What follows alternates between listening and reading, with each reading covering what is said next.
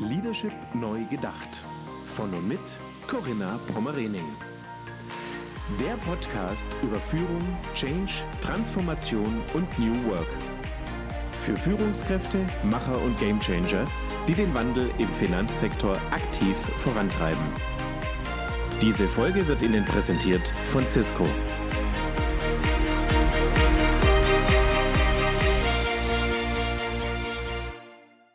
Herzlich willkommen zu meinem Podcast Leadership neu gedacht. Mein Name ist Corinna Pomorening und ich freue mich auf ein Gespräch mit einem Wiederholungstäter. Ja, Nils Müller, herzlich willkommen. Schön, dass du wieder da bist. Hallo Corinna, ich freue mich auch wieder bei dir dabei zu sein. Ja, Nils, Wiederholungstäter habe ich deshalb erwähnt, weil wir eine der ersten Folgen, ich glaube, es war die Folge Nummer sieben, da hatte ich dich eingeladen, letztes Jahr im Sommer. Da haben wir schon mal über den Finanzsektor und vor allem über die Zukunft des Finanzsektors gesprochen. 2030, wohin geht so die Reise? Was sind so die Trends? Und ich bin auch ganz stolz und happy, dass du ja in meinem Buch New Leadership im Finanzsektor im Rahmen eines Interviews so einen Ausblick gegeben hattest, auch zu diesem Themenfeld. Also von daher vielen Dank, dass wir jetzt so ein kleines Update auch vornehmen. Ein Jahr ist äh, vergangen und ich glaube, wir sind uns alle einig, in diesem Jahr ist wahnsinnig viel passiert. Und ja, ich möchte dich aber unseren Zuhörenden, die dich vielleicht nicht so direkt zuordnen können, aber nochmal vorstellen.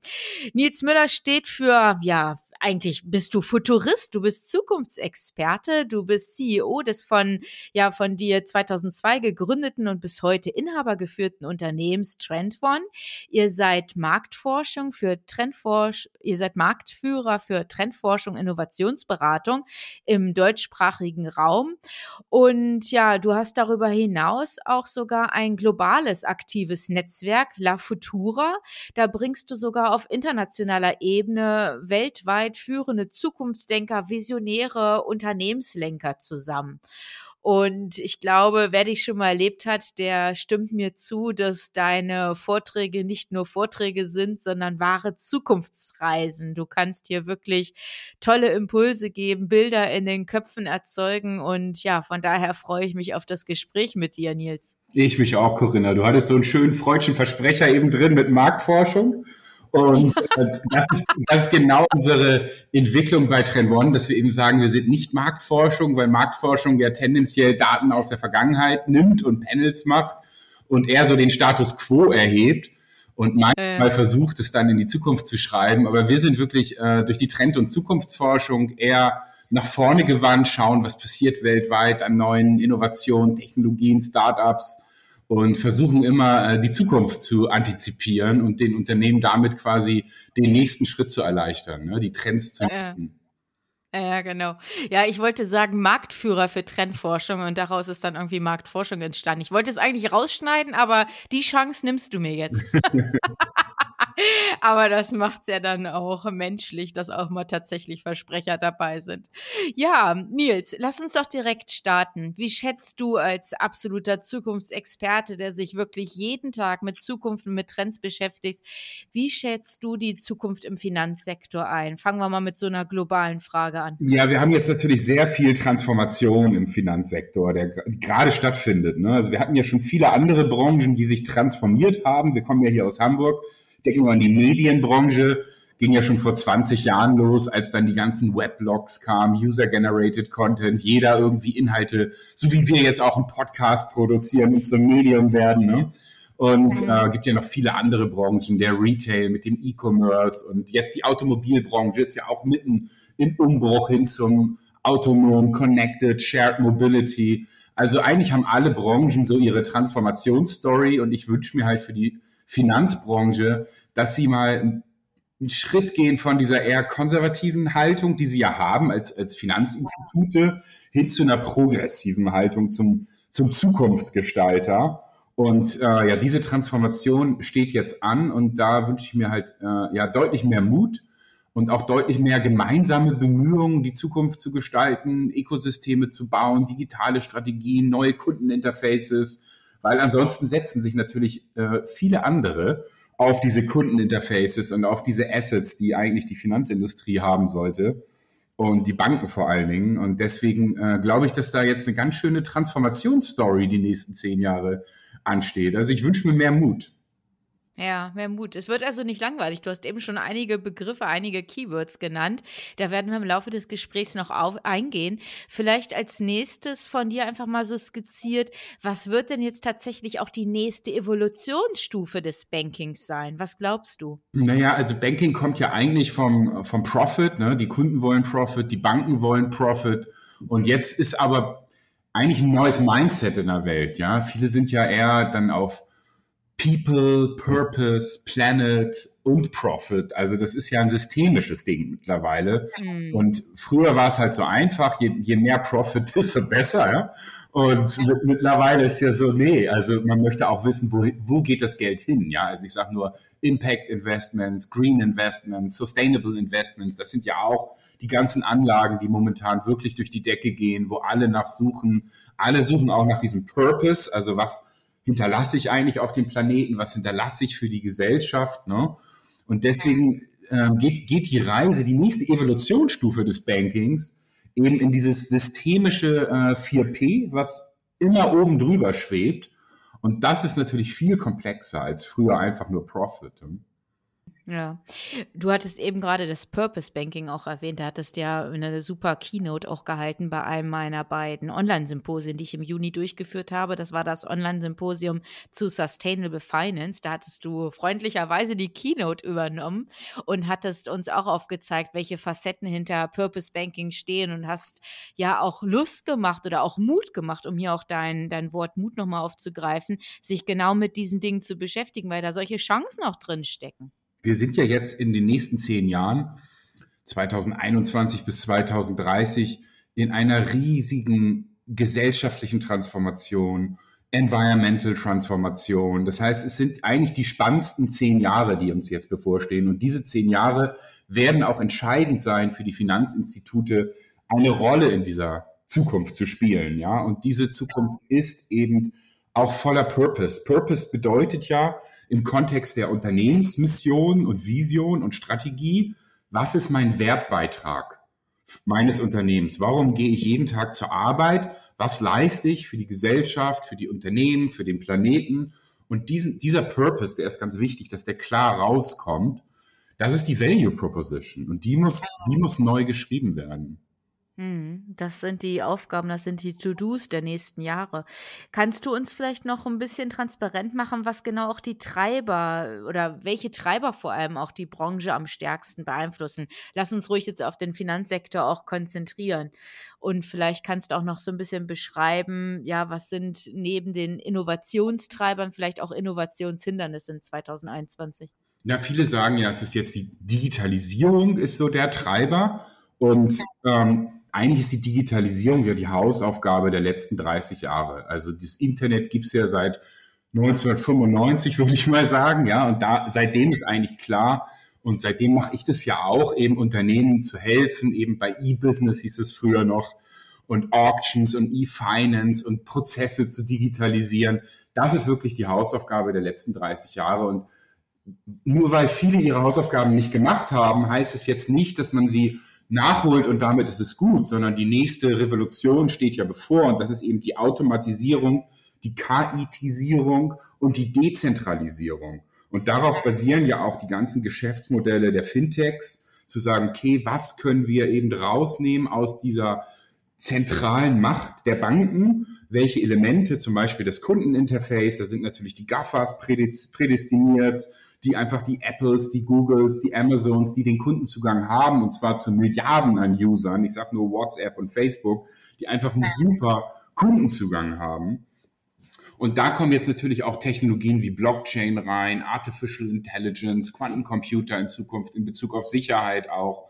Das heißt, die Hausaufgaben sind jetzt wieder ganz neue und die sind eben aus meiner Sicht nicht mehr Digitalisierung, sondern Dezentralisierung durch die Blockchain, Automatisierung durch KI, neue Computing-Technologien, neue Kundenanforderungen auch. Wir müssen ja mal zu den Kunden nach Asien schauen, die halt ganz anders mit Transaktionen und digitalen Tools umgehen und natürlich schon viele in vielen vielen Bereichen schon viel weiter sind, ja. Und das um wie viel Jahre? Nils, darf ich ganz kurz zwischenfragen? Wie viel um wie viele Jahre sind die uns voraus, wenn wir mal so den Blick haben? Ja, das ist, wird immer kürzer. Also wir machen jetzt schon fast 20 Jahre Trendforschung und früher hieß es dann so, ja, das dauert drei Jahre, bis die Trends irgendwie von New York nach Europa geschwappt sind. Und dann gab es ja auch irgendwie die Beverage-Trends und die Produkttrends und so. Mittlerweile sind es natürlich viel kürzere Zyklen, ja. Und es gibt Dinge, die lassen sich sehr schnell übertragen. Da sprechen wir halt wirklich nur noch über 12 bis 18 Monate. Es gibt natürlich auch Dinge in China oder Korea, die lassen sich gar nicht übertragen. Ich sage nur das Thema Privacy und Face Detection und sowas. Oder man muss sie eben absolut justieren, dass sie eben zum Beispiel DSGVO-konform sind und so weiter. Also man muss sie dann ein bisschen wandeln, diese Verhaltensmuster aus Asien. Aber grundsätzlich gilt natürlich, dass Asien auch der Vorreiter ist in neuen Banking-Technologien. WeChat, Alipay und so weiter, auch Super-Apps werden natürlich, spielen eine große Rolle. Super-Apps bedeutet ja, wie bei WeChat müsst ihr euch unbedingt installieren. Da hast du dann ganz viele Mini-Apps in diesem einen Ökosystem und kannst quasi mit allen Partnern alle Dinge über alle eine App machen. Und das ist natürlich schon mal deutlich, dass man, dass man Menschen auch helfen kann, ihren Tag zu organisieren, ihren Einkauf zu organisieren, ihre Mobilität zu organisieren, ja. ihr Wohnen, ihre Reisen, alles Mögliche ist in einem Ökosystem. Und das, da werden wir auch gleich bestimmt noch drauf kommen. Diese Ökosystemstrategien werden halt immer wichtiger zu überlegen, was kann ich beitragen und welche Core Assets habe ich, welche Kompetenzen auch und zu welchen Themen, die meinen Kunden in Zukunft bewegen, brauche ich eben strategische Partnerschaften, weil ich diese Assets selber gar nicht aufbauen kann. Ja, spannend. Aber lass uns noch mal ganz kurz bei den Innovationstreibern und auch den Innovationshindernissen bleiben. Jetzt speziell auch mit dem Blick auf unser Jahr 2021 und Fokus Finanzsektor. Hm. Treiber, genau. Also Treiber ist sicherlich Nachhaltigkeit. Das war früher bei uns noch so ein Megatrend, Sustainability. Äh, ich, ich, wir haben ja 16 Megatrends und einer ist halt immer noch Planet Centricity. Aber ich, ich denke, es geht jetzt halt als Metatrend eigentlich unter. Also es ist halt überall drin, Nachhaltigkeit.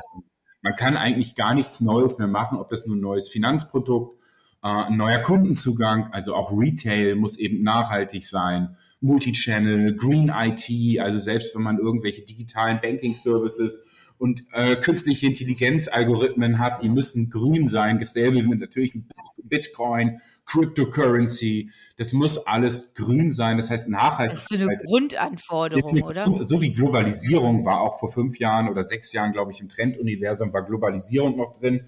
Das wird ja heute auch keiner mehr sagen, Globalisierung ist ein Trend, sondern Globalisierung ist ganz selbstverständlich überall drin. In allem, was wir launchen, alles Neues, was wir machen, denken wir global.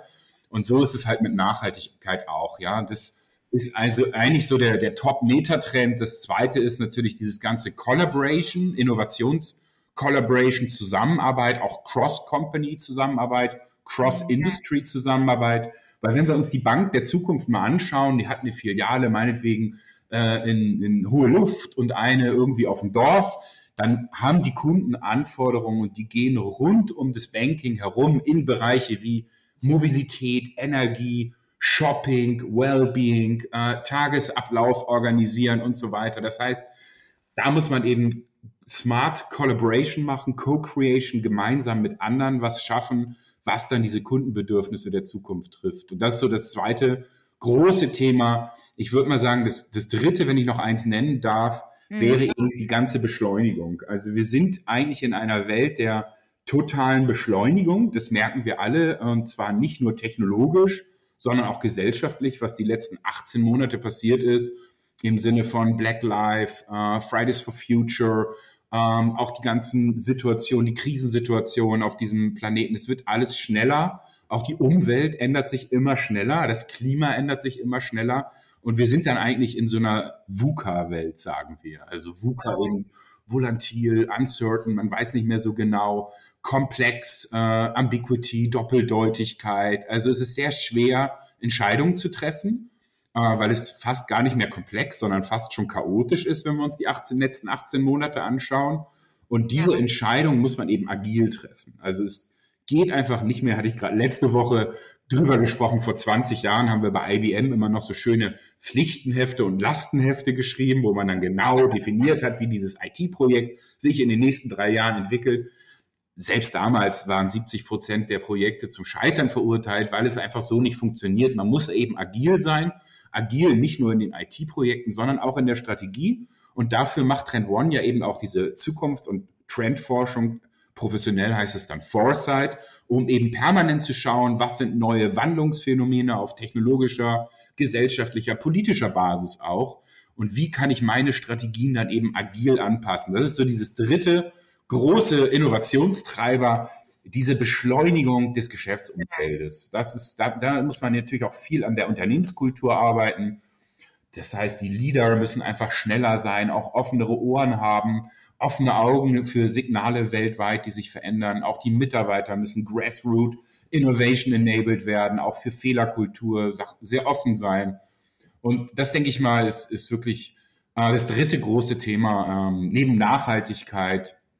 Und ähm, da könnte man natürlich, und diese ganze Zusammenarbeit ähm, sind eigentlich die drei großen Treiber, würde ich mal sagen. Hm. Gibt viel zu tun, wenn wir uns das mal so vor Augen führen, was das dann auch impliziert und was dann auch in den Unternehmen tatsächlich auch verändert werden muss, damit wir dann auch die PS auf die Straße bringen. Aber lass uns bitte nochmal auf die Hindernisse eingehen. Was nimmst du denn gerade? Du hast ja wirklich einen Einblick in ganz unterschiedliche Unternehmen, in große Konzerne oder auch in mittelständische Unternehmen. Was stellst du denn gerade fest? Was sind so die Innovationshindernisse? Damit, dass es doch nicht so richtig zum Fliegen kommt oder einfach zu viel Zeit braucht. Das ist jetzt ein bisschen erschreckend. Also ich möchte euch bitten, dass ihr gleichzeitig, wenn ich das erzähle, an China denkt, ja, weil ich meine, in China läuft es halt zum Teil genau andersrum, ja. Also erstens, in den deutschen Unternehmen ist der langfristige Planungshorizont extrem eingeschränkt worden durch die Pandemie und die Krise, die wir hatten. Also die Unternehmen navigieren auf Sichtweite. Ähm, sie sind sehr aktionistisch das hat natürlich auch mit der Politik zu tun, ja, weil man hat überhaupt keine Planungsgrundlage mehr. Ständig ändert sich alles äh, im Wochenrhythmus.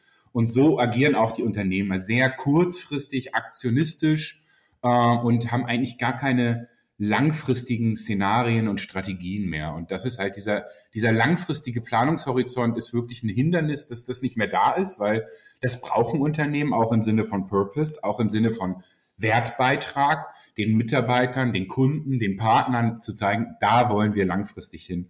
Und jetzt denkt an China, ja, da gibt's immer die fünf Jahres Roadmaps, da gibt's große Technologie- und Gesellschaftsfelder, die ähm, ganz klar priorisiert werden. Dasselbe ist in Korea übrigens, auch in Japan. In vielen autokratischen Systemen gibt es halt diese Langfrist-Roadmaps, die halt eine gigantische Power in die ganze Wirtschaft geben, weil alle wissen, wir wollen künstliche Intelligenz in die Anwendung bringen. Wir wollen Blockchain, wir wollen Nachhaltigkeit in die Anwendung bringen. Und da haben halt diese asiatischen Länder natürlich echt die Nase vorne. Und ähm, ja, wir haben wenig langfristigen Planungshorizont. Das haben wir irgendwie verloren, obwohl das ja eigentlich auch ein typisches deutsches Thema war, dass man auch mal drei bis fünf Jahresstrategien macht. Das muss, das muss unbedingt wieder her, um den Kunden und Mitarbeitern so Leuchttürme zu geben. Das man kann trotzdem kurzfristig agil sein. Ja, das mhm. widerspricht mhm. sich überhaupt nicht. Man braucht aber langfristig diese Leuchttürme, um wirklich allen Stakeholdern zu zeigen, da geht die Reise hin, das ist unser Wertbeitrag. Und das ist so ein Hindernis, was momentan äh, ein bisschen, ein bisschen fehlt, ja. Ein zweites Hindernis ist, und das ist wahrscheinlich auch ein Resultat daraus, dass wir immer weniger Umsatz mit neuen Produkten haben. Also in der, in der Wirtschaftslehre und Innovationslehre wird gesagt, dass man alle drei Jahre 30 Prozent neuen Umsatz haben sollte. Also mit Produkten, die nicht älter als drei Jahre sind. Das heißt, wir müssen uns vielleicht auch kurzfristig gedacht jedes Jahr überlegen, wie kann ich 10 Prozent neuen Umsatz schaffen mit Produkten, die noch vorher nicht da waren. Und damit meine ich jetzt nicht inkrementelle Verbesserungen, ja, dass irgendwie ähm, das Auto jetzt irgendwie ein bisschen effizienter ist oder ein bisschen grüner ist, sondern damit meinen wir disruptive neue Geschäftsmodelle. Und da geht es natürlich auch in Business Building da geht es auch um Ecosystem-Business-Modelle.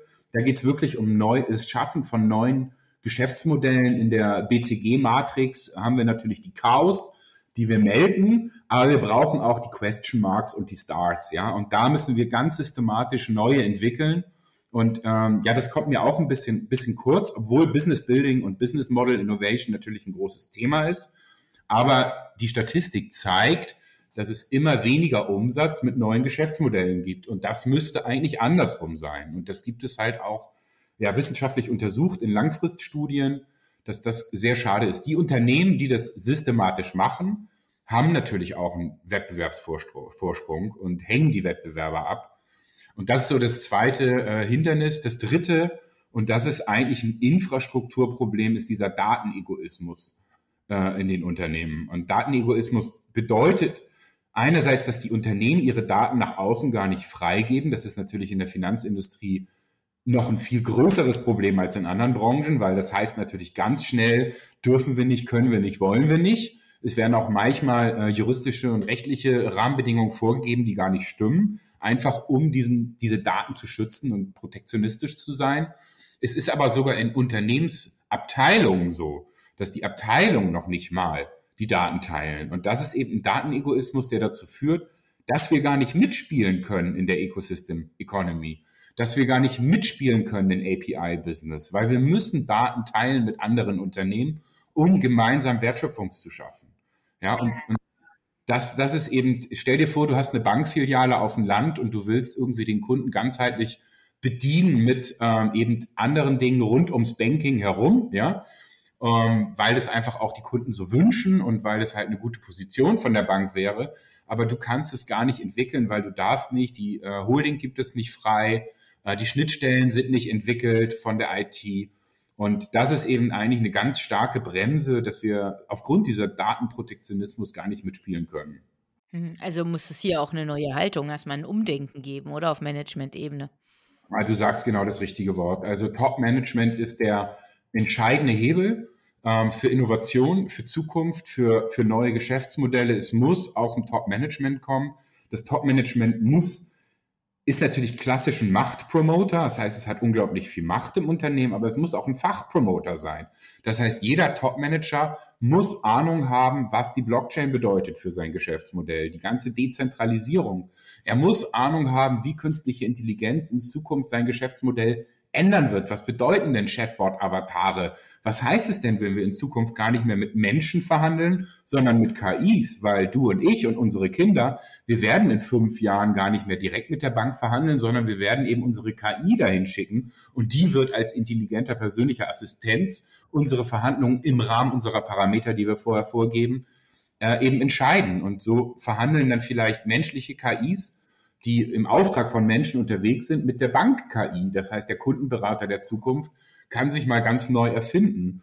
Und äh, das muss eben vom Top-Management vorgegeben werden, vorgelebt werden. Die Weichen müssen gestellt werden. Das heißt, das Top-Management muss sowohl ein Fachpromoter sein, das, der auch die Themen versteht, Machtpromoter und ein Prozesspromoter. Er muss die Themen durchs Unternehmen treiben. Ja. Und die, die das machen, sind erfolgreich und die, die eben das nicht machen, ähm, schaffen auch keinen neuen Wertbeitrag. Und das sieht man jetzt ganz klar in den ganzen Statistiken der Wirtschaftsforschung, dass das ein ganz wichtiger Aspekt ist. Dazu kommt auch die Vorausschaukompetenz, die in vielen deutschen Mittelständlern verbesserungswürdig sein kann. Also vorausschauen heißt eben zu sagen, ja, wie ist denn dann unser Business in fünf Jahren? Also was bedeutet 2025 wirklich für uns? Und da möchte ich nicht irgendwie eine generische Präsentation von irgendwelchen Unternehmensberatern haben, die dann einfach mal ein bisschen was runterschreiben in PowerPoint, sondern ich möchte das von den Top-Managern selber haben. Und die müssen das verstehen, dass sie ihre Zukunft selber schreiben, können sich auch mal einen Berater konsultativ dazu holen. Aber eigentlich muss das Top-Management so klar sein über diese Zukunftsmöglichkeiten, dass sie ihre Strategie gerne auch mit ihren eigenen Strategieleuten selber schreiben. Und das ist eben ganz wichtig. Das Top-Management ist der Schlüssel zum Erfolg. Mhm. Ja, klasse. Nils, ich würde da gerne anknüpfen, nochmal Stichwort Innovationskompetenz. Wie würdest du denn die Innovationskompetenz in der Dachregion bewerten? Ich weiß, dass du da ja auch Studien zu durchgeführt hast und vielleicht kannst du auch einen kleinen Schwenk speziell nochmal für den Finanzsektor auch vornehmen. Innovationskompetenz muss man ja immer einerseits differenziert betrachten. Was heißt es? Ähm, Geht es nur um den Outcome, also in dem Sinne, was schaffe ich denn an neuen Innovationswertschöpfungen?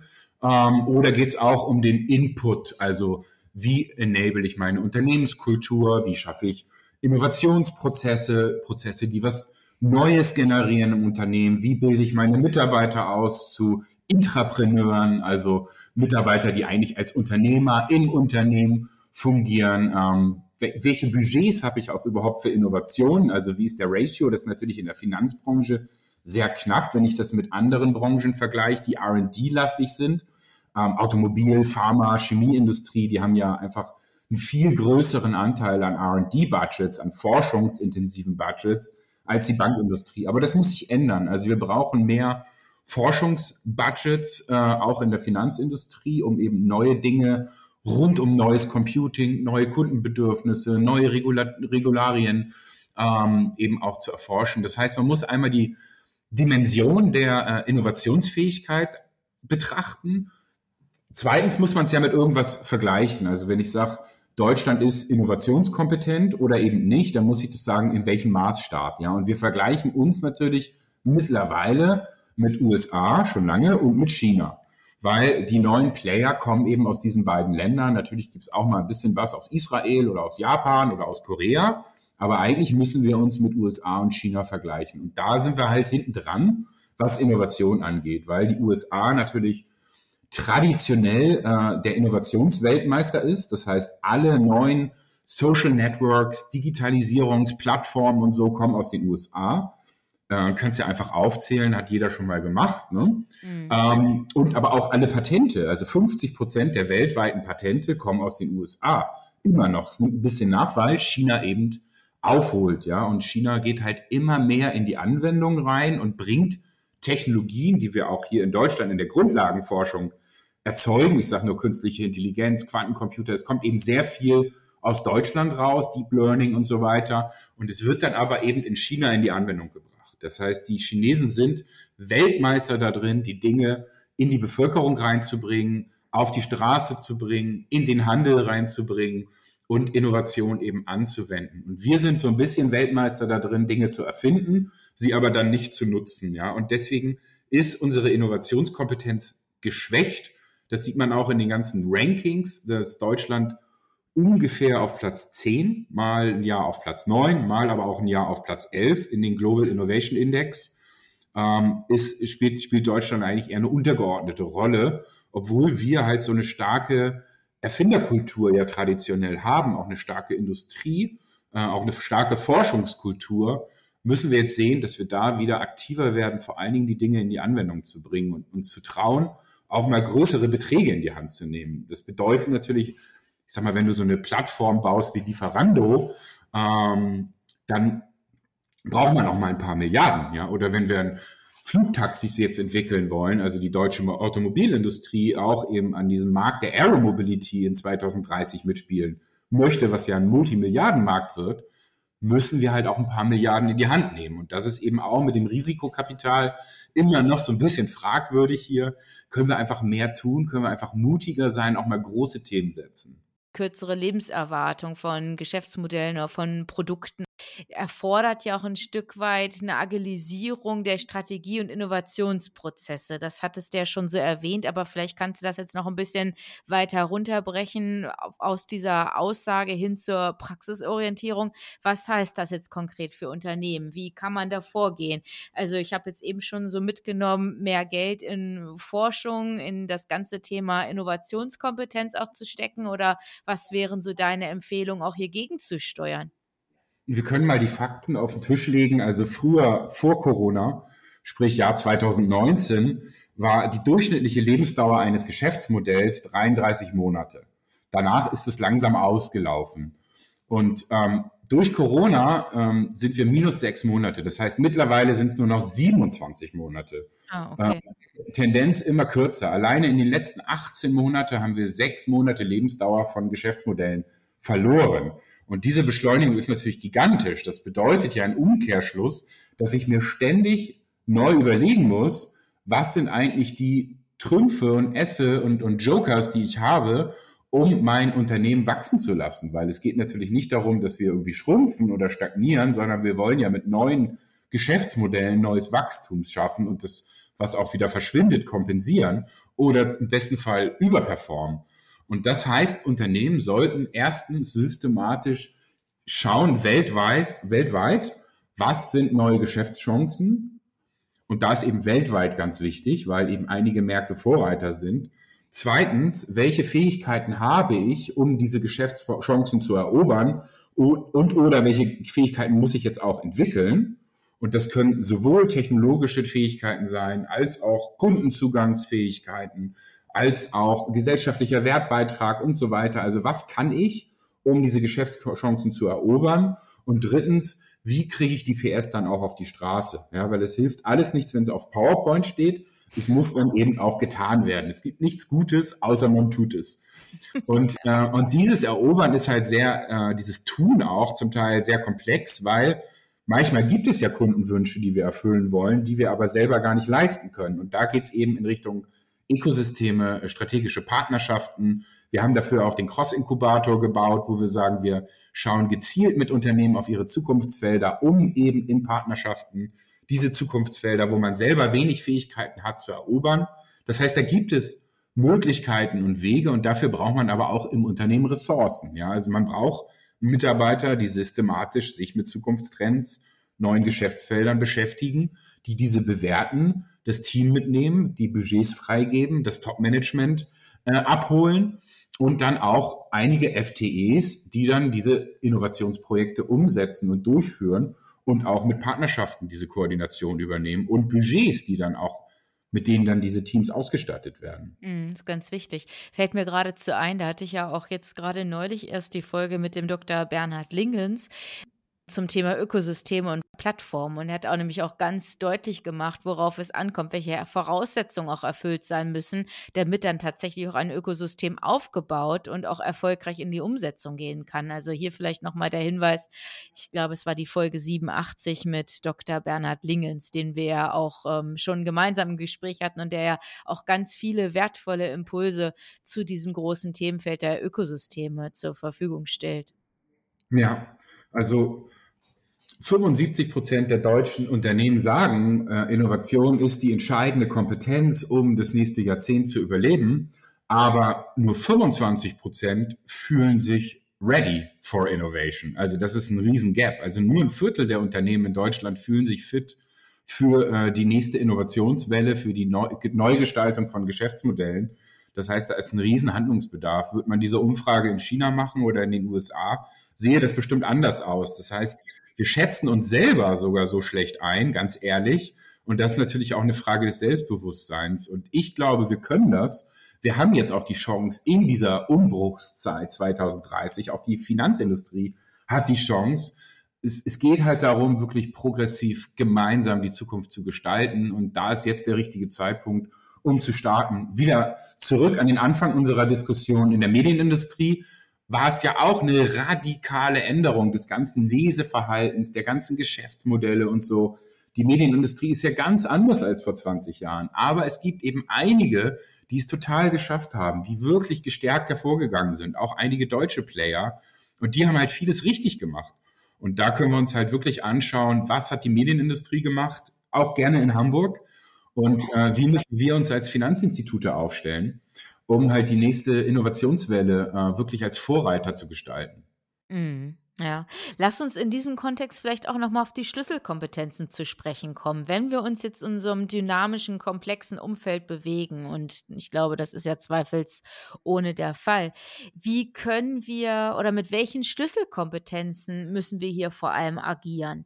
Kannst du das nochmal so zusammenfassend vielleicht auch unseren Zuhörenden nochmal mit auf den Weg geben? Ja, das erste spielt natürlich voll in meine Karten. Äh, die Unternehmen brauchen mehr Vorausschaukompetenz. Also ist ein kompliziertes Wort. Äh, es geht um eine systematische Marktbeobachtung. Ja, und das ist oft im Mittelstand vielleicht mal eine Person oder eine halbe Person oder es machen externe Berater, aber so geht es halt nicht, sondern man braucht wirklich Abteilungen, die sich systematisch mit Markttrends beschäftigen. Ich habe vor ein paar Wochen, habe ich dir auch schon erzählt, mit der Versicherung telefoniert, 30.000 Mitarbeiter, eine Vollzeitstelle, die sich systematisch mit Szenarien und Trends beschäftigt. Das ist halt viel zu wenig bei 30.000 Mitarbeiter. Da arbeiten wahrscheinlich alleine 600 im Marketing und es gibt hunderte Millionen Marketingbudget. Das macht man, aber wirklich jemanden Abteilung zu haben, die sich mit strategischen Trends beschäftigt und Geschäftsmodellen für die Zukunft, Produkte für die Zukunft, Services, Kundenanforderungen, das gibt es eben im Mittelstand viel zu wenig. Das heißt, das ist so das erste systematische Marktbeobachtung, Corporate Foresight, Strategic Foresight, Trendforschung und dann auch eine gute Schnittstelle zur Innovations- und Strategieabteilung ist so das erste Thema. Und das zweite ist eben als Fähigkeit, dass das Top-Management eine klare Vision auch vorgibt, eine klare Mission, klaren Purpose, das basiert auch aus dieser, auf dieser Marktbeobachtung. Das wird ja auch gemeinsam mit den Abteilungen von Foresight und Strategy entwickelt. Das muss eben klar sein, wohin geht die Reise, wofür stehen wir. Finde ich in der Finanzindustrie eigentlich ganz passend, ne? weil es geht ja darum, bin ich als Bank in Zukunft auch mit Worten von Bernhard Lingens, ne, ein Modulanbieter, der vielleicht ein Thema macht in einer Plattform, die jemand anders gestaltet. Das heißt, der Kunde hat im Frontend Apple und im Backend holt er irgendwie die Kredite über das und das Finanzinstitut, sieht aber gar nicht mehr, mit wem er da arbeitet. Bin ich also ein Modulanbieter oder werde ich als Bank selber zur Plattform, verbinde Leistungserbringern mit Kunden, wie bei Amazon die Plattformökonomie oder bin ich als Finanzinstitut vielleicht der Orchestrator und baue Ökosysteme, äh, die den Kundennutzen und höheren Kundennutzen erzeugen. Also da geht es wirklich darum, klare Zielbilder zu schaffen. Wo geht die Reise hin für unser Unternehmen, für unser Finanzinstitut? Was ist unsere Vision? Was ist auch unsere Strategie? Und diese Orientierung reinzugeben, ja. Die dritte Fähigkeit ist eher so ein, auch wieder ein, ein Thema, was inhärent ist, also Diversität.